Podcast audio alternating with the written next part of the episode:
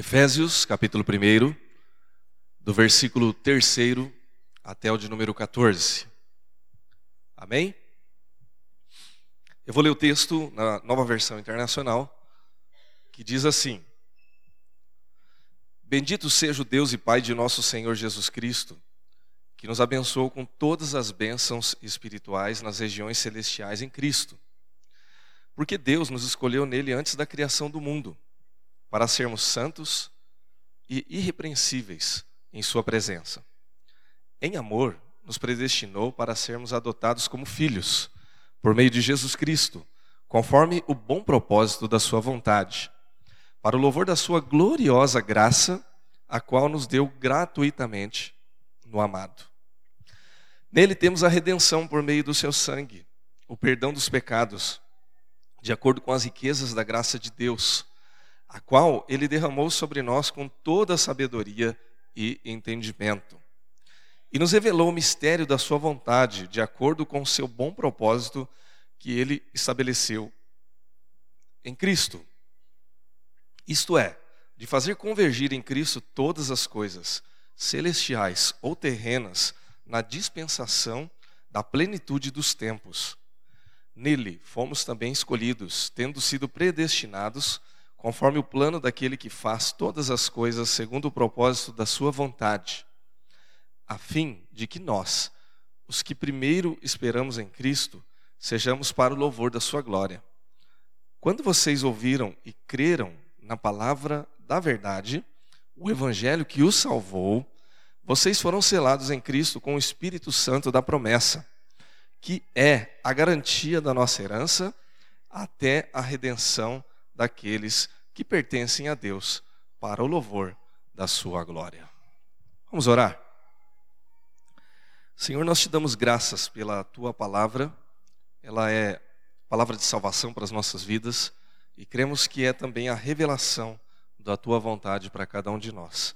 Ajuda-nos, portanto, nesta manhã a termos a compreensão segundo a revelação da tua palavra, segundo a iluminação do teu Santo Espírito para que assim sejamos exortados, animados, ensinados e assim tenhamos o entusiasmo, a fé e a alegria, ó Pai, de fazermos parte do corpo de Cristo que é a tua igreja e assim participarmos dessa promessa de salvação para as nossas vidas em nome de Jesus.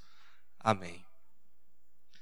Irmãos, nós tivemos durante o mês de março mês bastante abençoado e instrutivo, falando a respeito da igreja como um elemento fundamental da nossa vida cristã. E avançamos durante todo o mês com esse tema, e embora já tenhamos é, finalizado no mês de março o tema Igreja, por que se importar? Eu ainda, nesse início de abril, gostaria de pegar rapa do tacho aqui, né?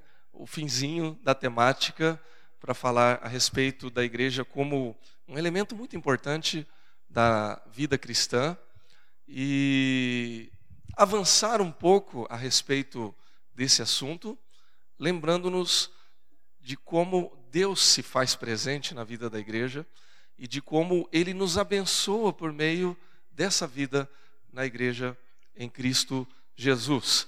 Nós lemos ainda pela manhã, na aula que nos foi aqui ministrada pela nossa irmã Solange,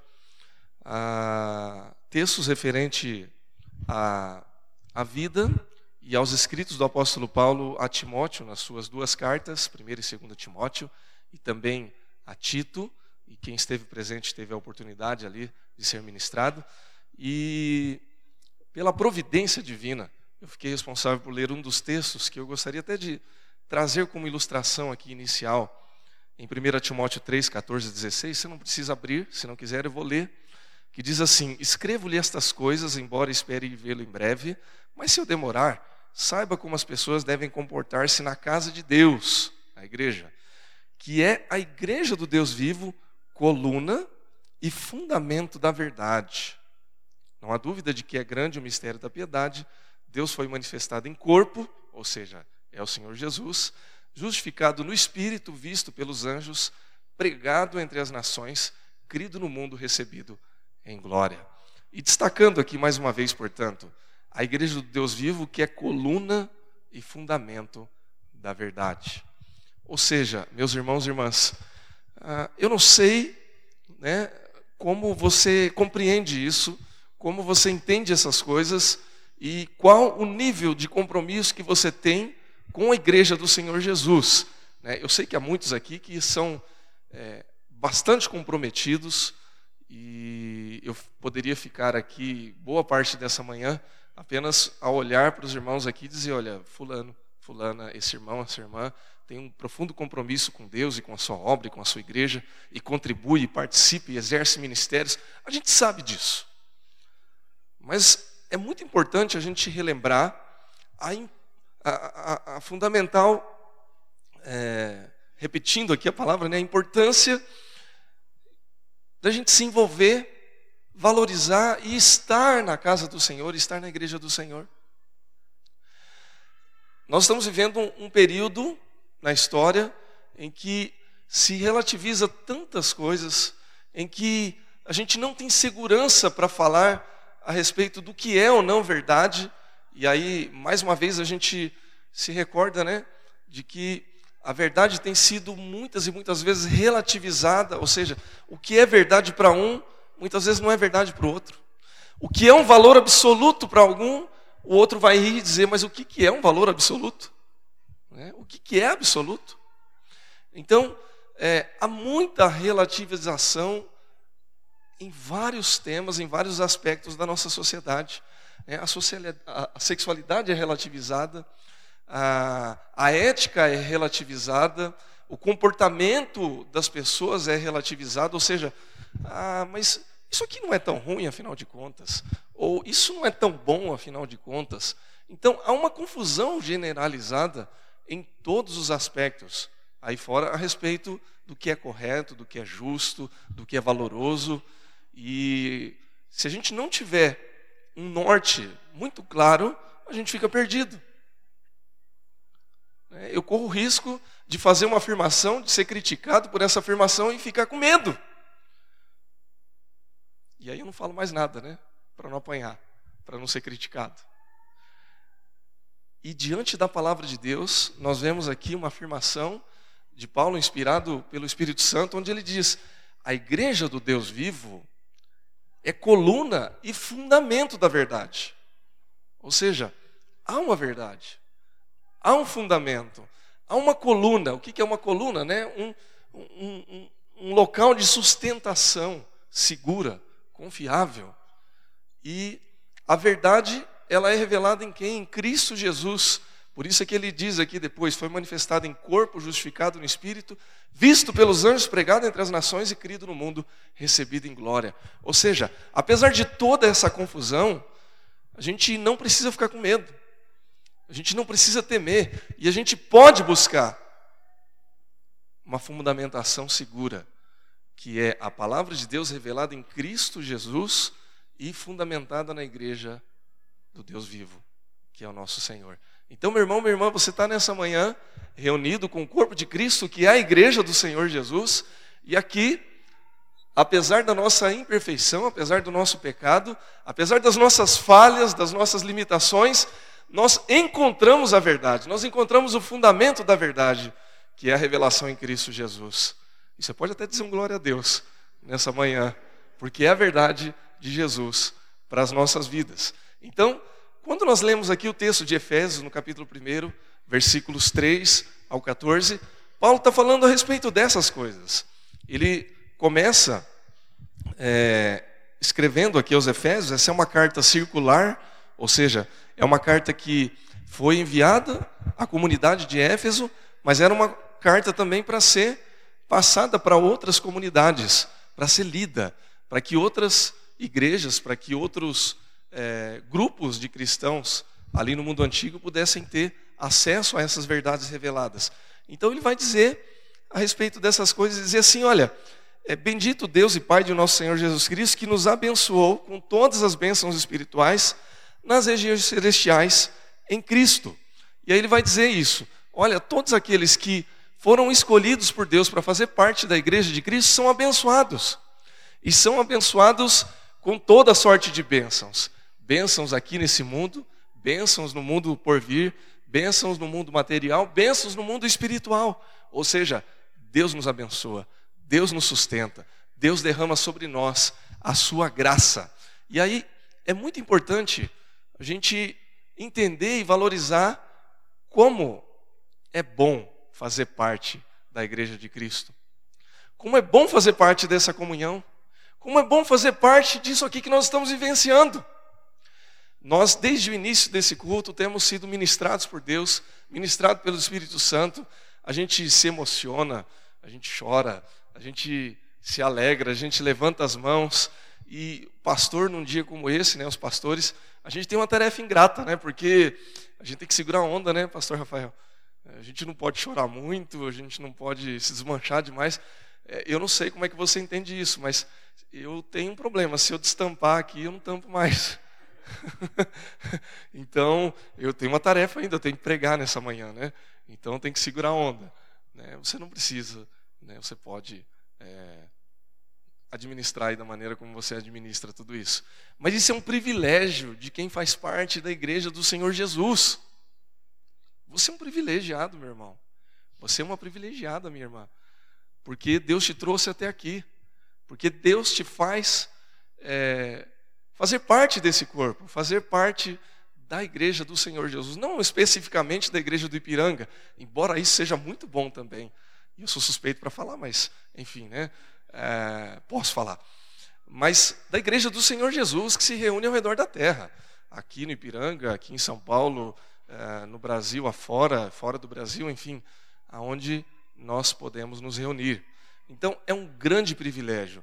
E ao ler esse texto, eu queria falar rapidamente por que é um privilégio tão grande, né? além das bênçãos espirituais que Deus derrama em nós, que é, por si só já fariam é, aí já fariam a composição da resposta do porquê é tão importante. Olha, se eu sou abençoado, não preciso falar mais nada, né? Ah, se Deus derrama e me abençoa com a sua graça, derrama a sua graça e me abençoa e me dá o fundamento da verdade, a coluna da fé e da verdade que é a igreja do Senhor Jesus, então já é por si só elemento mais do que suficiente para eu estar na igreja e não sair dela de jeito nenhum.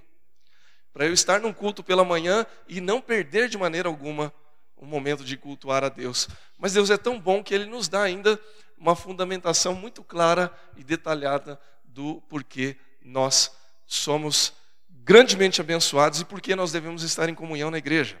Em primeiro lugar, já no versículo 3, nós vemos que em comunhão na igreja nós somos abençoados pelo Pai. O versículo 3 que nós lemos, ele diz assim, né? Vou repetir mais uma vez.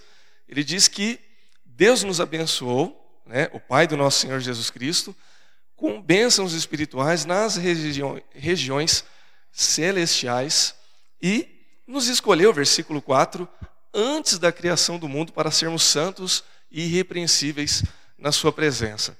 Irmãos, a igreja é um lugar de gente separada por Deus, de gente escolhida por Deus para estar ali. E essa escolha de Deus não foi por causa da nossa santidade ou das nossas virtudes. Ao contrário, foi para que nós nos tornássemos assim santos e irrepreensíveis. Isso significa, irmão, irmã, que nenhum de nós está aqui nessa manhã porque nós somos merecedores, porque nós temos mérito, ou porque Deus um dia olhou para a gente e falou assim: olha o Leonardo como ele é bonzinho, né? olha como ele é bonito. É. Pode até dizer amém, viu, irmãos? É. Minha esposa pelo menos me acha, né? Obrigado, amor. Obrigado pela força. Né? É o fundamento da verdade, irmãos. É a igreja, né? Ah, enfim, é, mas não foi por isso que Deus me escolheu para estar na igreja. Muito pelo contrário, né? para ser bem verdadeiro, né? Ah, é porque Ele me amou. É porque Ele te amou. É porque, apesar do não merecimento, apesar da não virtude, Deus nos amou e nos escolheu para fazer de nós santos e irrepreensíveis. Ou seja, Deus me olhou viu aquele patinho feio, né? E falou assim: olha, dá para ficar melhor. Vamos dar uma melhoradinha, né? Vamos transformar esse rapaz em alguém santo e irrepreensível. Vamos curar suas feridas. Que nada mais é do que Deus fez com cada um de nós. Olhou para nós, viu alguém que não tinha talvez o valor, eh, a virtude, as qualidades, e ele falou assim: não, tem muita qualidade, tem muito valor, tem muitas coisas boas, e eu vou elevar essas virtudes até a última potência, porque eu sou Deus. E aí Deus nos escolheu para isso. Irmãos, eu, eu não tenho nenhuma dificuldade com a nossa teologia, a nossa doutrina calvinista da escolha de Deus.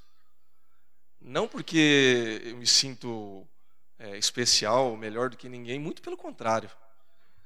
Mas é porque mostra a soberania e a graça de Deus em nos amar de tal maneira que a gente não tem o que fazer para agradar a Deus antes que Ele tenha se agradado de nós. Se você está aqui nessa manhã, ouvindo a palavra de Deus, experimentando essas coisas que Deus nos ofereceu aqui, ou qualquer irmão que esteja em qualquer outra igreja nesse domingo e estará ainda pela noite no correr do dia, é porque Deus escolheu. Porque Deus se agradou e falou: Eu vou presentear esse meu filho, essa minha filha, e vou trazer para perto de mim. Amém, irmãos? Essa é a virtude e é uma das grandes alegrias de nós estarmos firmes na comunhão com Deus. Quando a gente se lembra, por exemplo, do texto lá do filho pródigo, em que o filho ele sai da casa do pai e ele rejeita o pai e ele diz: Olha, eu não quero mais dar minha parte da herança. Ele diz para o pai o seguinte: Pai, eu quero que você morra, porque o único jeito de eu receber uma herança é que o dono dessa herança morra. Né? E ele sai. E um dia, quando ele percebe que a casa do pai era tão boa, tão boa, que até os porcos da casa do pai comiam melhor do que ele, ele volta para a casa do pai de cabeça baixa e diz: Olha, se tiver aí um lugar, qualquer cantinho que eu puder ficar. E o pai larga tudo e fala: Que isso, rapaz? E abraça ele, coloca um anel e coloca uma túnica e diz: Você é meu filho. E na minha casa você tem lugar. Sempre. Então a gente se lembra né, de quanto Deus nos ama e de quanto a gente é abençoado pelo Pai ao estarmos em comunhão com a igreja. Amém, irmãos? Mas na igreja, em comunhão, nós somos abençoados também pelo Filho de Deus. Nos versículos 4 ao 13, nós vemos aqui uma declaração espiritual, bíblica, doutrinária, de como o Filho de Deus, nosso Senhor Jesus Cristo, nos abençoou com toda a sorte de bênção. Porque toda, eu não vou ler toda a, a sequência aqui dos versículos, mas mostra que Deus, Ele nos redimiu pelo sangue de Jesus, Ele nos deu perdão dos pecados, está lá no versículo 7, e Ele derramou esse sangue com, por sobre nós com toda a sabedoria e entendimento, revelando a Sua vontade, e nos salvou segundo o seu propósito, ao qual nós estamos esperando de glória em glória até o dia em que ele vai nos resgatar e que nós vamos declarar tudo isso na mesa da ceia daqui a pouco, quando participarmos da mesa do Senhor. Então, ah, nós temos o privilégio de conhecer a Jesus Cristo e de conhecer a salvação em Cristo Jesus. Nós falamos ainda há pouco aqui da experiência que nós tivemos aqui de nos alegrar, de chorar, de se emocionar, de segurar a onda, né? De, de participar de um momento como esse. A gente sai daqui muito melhor do que a gente entra. A gente experimenta aqui coisas muito boas. Mas, irmãos, deixa eu ser realista um pouco aqui, porque a gente não pode deixar de ser verdadeiro. Você pode se emocionar fora da igreja. Ou não? Pode. Você pode se alegrar fora da igreja. Você pode ter amizade, comunhão fora da igreja também. E na verdade as pessoas estão buscando essas experiências em todos os lugares. Por exemplo, eu posso ir no cinema e me emocionar com um filme, chorar, rir, é, passar por tensão, por medo, depende do gênero do filme. Posso. Eu posso fazer amizades num clube Eu posso dar gargalhadas num bar, numa lanchonete, se eu tiver com um grupo de amigos ali, é, contando piada. Ou seja, Deus fez a gente com emoções. Deus fez a gente para ter virtudes relacionais. Deus nos deu família, nos deu amigos, nos deu bênçãos, é o que diz o texto, né? Que Ele nos abençoou com toda sorte de bênçãos. Então, uh, eu posso ser saudável, eu posso ser bem-sucedido, eu posso realizar sonhos na vida. Então, é, não necessariamente preciso estar dentro da igreja, e eu quero que você entenda isso, irmão, é, de uma maneira muito é, correta. Eu não estou de maneira alguma aqui é, tirando a igreja fora desse contexto, mas eu estou apenas dizendo que é, não é só a igreja que nos proporciona emoções e experiências.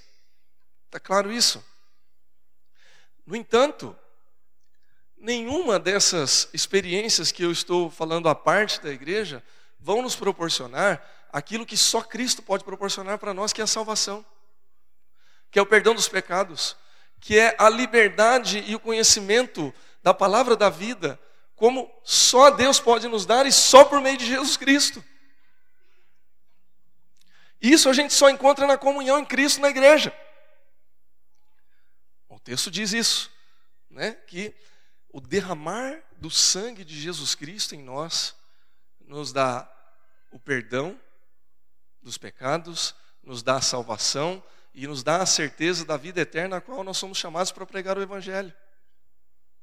Então, sem a igreja, sem a revelação do Filho de Deus, do nosso Senhor Jesus Cristo, não há como a gente se alegar plenamente. É por isso que muita gente tem uma vida cheia de experiências incríveis. Ah, pessoas que têm a oportunidade de viajar, de conhecer outras culturas, de ser rodeada por amigos, de ser assediada, às vezes gente famosa, né? que tem dinheiro, tem fama, tem assédio, e, e vive experiências incríveis. E que bom seria se a gente pudesse ter tantas dessas experiências. Mas sem a experiência com Cristo, a experiência fundamental, a experiência decisiva, ela não vai ter uma vida plena. Por isso que a palavra de Deus diz que o Senhor Jesus Cristo veio para que nós tenhamos vida e vida em abundância, ou vida plena. Porque sem Cristo, a nossa vida não é plena. E com Cristo, a nossa vida é cheia de significados, cada um no seu contexto, cada um na sua realidade. Alguns de nós aqui vamos viajar, vamos conhecer o mundo, outros de nós vamos ficar aqui no Ipiranga, e muitos outros nossos irmãos em Cristo nunca vão sair da roça do contexto pequeno, pequeno no sentido geográfico, né? limitado. Não há vida com Cristo que seja pequena, eu creio nisso. Né? Você pode viver uma vida plena, cheia, grande, espetacular, vivendo num contexto geográfico mínimo. Não é essa a questão. Mas cada um de nós temos a nossa realidade. Mas essa realidade só é plena em Cristo Jesus. E isso é um privilégio de quem vive na comunhão para com a igreja. Lá em Marcos, no capítulo 8, 36, nós temos uma grande revelação que diz respeito a essas coisas, que diz que de que adianta o homem ganhar o mundo e perder a sua alma? Ou seja, de que adianta a gente viver tantas experiências como diz lá o Eclesiastes, né? plantei para mim jardins, construí casas e mansões, e vivi experiências grandes e vi que tudo isso era vaidade e correr atrás do vento. Ou como na tradução original do hebraico, essa vaidade era vapor, fumaça, que aparece, você vê e já dissipa e você não tem como segurar. E o que sobra é a nossa fé e a nossa salvação em Cristo. Em último lugar, irmãos, nós somos abençoados na comunhão da igreja quando vemos a bênção que vem também do Espírito Santo de Deus. Na segunda parte do versículo 13 e no versículo 14, diz assim: Vocês foram selados em Cristo com o Espírito Santo da promessa, que é a garantia da nossa herança até a redenção daqueles que nos pertencem a Deus, para o louvor da sua glória. O texto diz que nós fomos selados com a promessa do Espírito Santo. É, para a nossa realidade hoje, quando a gente pensa em selo, a gente pensa em correio, né? É, o selo que vai lá no, no correio e tal, que é colocado quando a gente vai enviar uma carta, uma correspondência, é, ok. Mas é, quando a gente pensa no mundo antigo, a ideia de selado, ela tem, também tem esse significado de correspondência, mas é, é um, é até mais profundo e mais é, importante porque é, o selo era a marca, era a sua identidade, né, que você tinha como alguém que tinha uma certa autoridade e que queria atestar que aquilo era seu. Então você usava um anel com seu selo, ou poderia ser pendurado também num colar, e é, pingava-se então uma cera numa correspondência e marcava-se com o selo, a sua marca. Né? Essa marca também, se você fosse uma pessoa de grande importância, serviria como um brasão que poderia ser usado, é a sua identidade. E esse selo ele só pode ser violado, aberto pelo destinatário. Né? Você não pode abrir, a não ser que você seja o dono da correspondência. Então, quando nós somos redimidos em Cristo Jesus, quando o sangue de Jesus, né, isso é espiritual, né, irmãos? Quando ele é derramado sobre a nossa vida, quando nós recebemos ele como nosso Salvador, nós somos selados pelo Espírito Santo. O Espírito Santo ele vem, habita em nós e ele se torna o selo de Deus, dizendo assim: esse que está com o Espírito Santo de Deus, ele me pertence.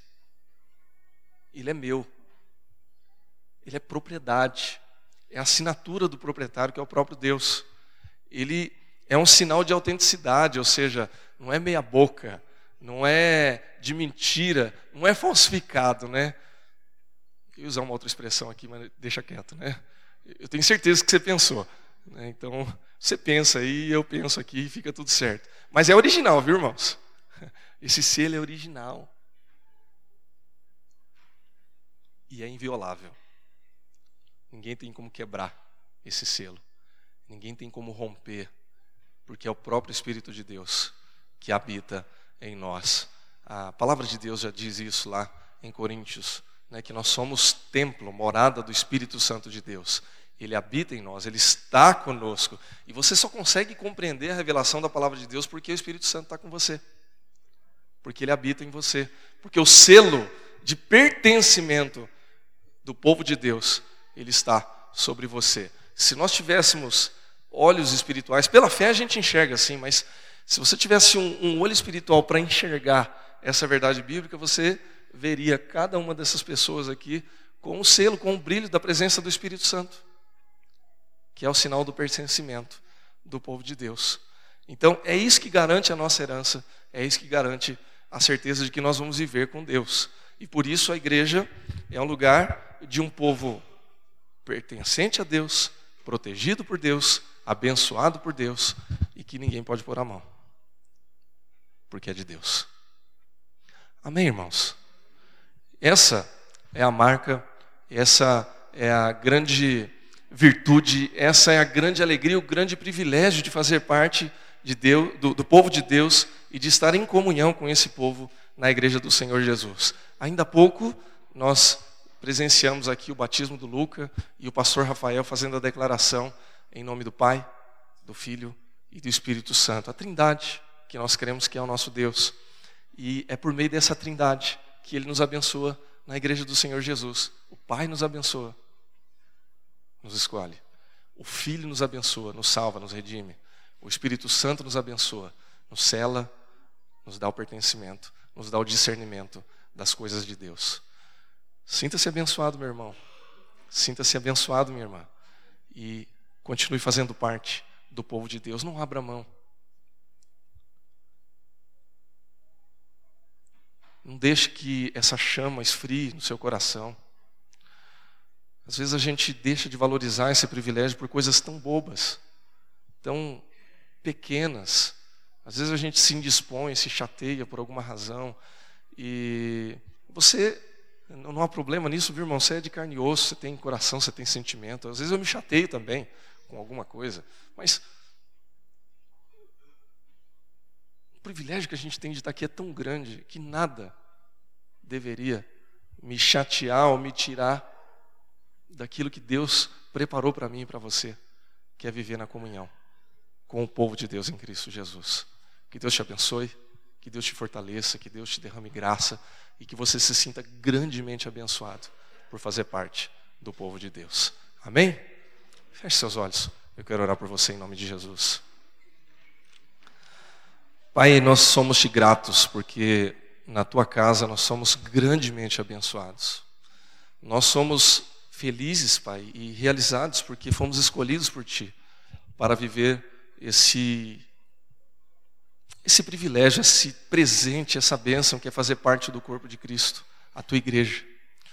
Obrigado, Pai, porque somos abençoados por Ti. Obrigado, Filho, porque somos abençoados por Ti. Obrigado, Espírito Santo, porque somos abençoados por Ti. Obrigado, Deus, Trindade Santa, que nos escolhe, que nos abençoa, que nos redime, que nos salva, que nos cela, que nos sustenta e nos abençoa que essa bênção continue a ser derramada sobre a vida da tua igreja, sobre o teu corpo, e que haja continuamente a comunhão em Cristo Jesus.